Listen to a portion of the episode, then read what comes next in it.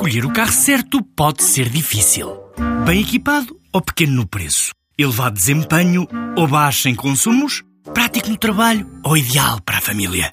Quando há um Dacia que é tudo isto e é também o número 1 em preço, a decisão não podia ser mais fácil. Descubra a gama Dacia Docker a partir de 10 mil euros. Preço para Docker Van Essential 75 cavalos, válido até 31 de 10 de 2018, com entrega em Portugal Continental. Limitado ao estoque existente. Número 1 em preço base no mesmo segmento. Não inclui despesas de legalização, averbamento e de transporte. Saiba mais em dacia.pt.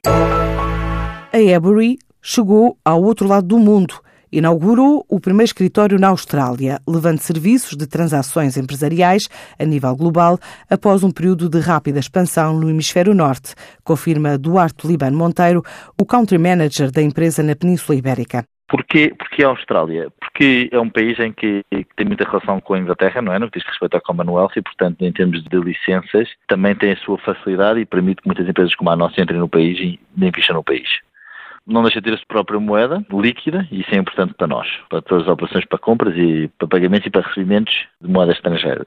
É um país que, ao fim e ao cabo, acaba por ter 20 mil empresas com potencial que permite explorar o tipo de negócio de câmbios que nós fazemos no dia a dia. Com a missão de providenciar às pequenas e médias empresas ferramentas e serviços, este escritório em Sydney conta com 15 pessoas, mas a ideia é crescer. Começam agora com 15 pessoas, estiveram todos a fazer o seu training em Londres durante uns meses e já, já abrimos o escritório em Sydney e vai ser começar a expandir rapidamente, não só com os clientes, mas também com, com a equipa. Se o mercado receber-nos bem, que é assim que esperamos, até agora tem sido todos, portanto começamos com 15, um diretor-geral lá mais 15 pessoas e a partir daí continuar a fazer o crescimento que temos feito igual aos outros países. Este não é o primeiro destino fora da Europa, mas há planos também para chegar ao Extremo Oriente. As licenças que temos, que são licenças que se podem utilizar dentro da Europa, não é? No que diz respeito ao passaporte europeu para entidades financeiras. E ao fim e ao cabo o que fizemos foi explorar primeiro os países europeus, que era o mais fácil e o mais direto. Depois, entretanto, fizemos dois países importantes, no caso Canadá e Emirados, que foi os primeiros que saímos fora da Europa, e agora fizemos a Austrália e estamos também a ponto de fazer Hong Kong. A Ebury espera duplicar a faturação e o número de pessoas em 2018, para já está a contratar para atingir o objetivo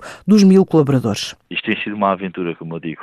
No ano passado abrimos sete ou escritórios, portanto, como pode ver, este ano já com mais calma, já são só dois ou três. Continuamos a contratar em todos os sítios. Em Lisboa, em Madrid, em Barcelona, em Londres, na Austrália. Escolha, escolha o país em que nós estivermos, estamos a contratar. No estudo de final de verão, a Ebury destaca o Irão, a Índia, a Indonésia ou, para quem não quer sair da Europa, a Suécia ou Turquia, ainda o México, do outro lado do Atlântico, como países competitivos para férias pela desvalorização das respectivas moedas.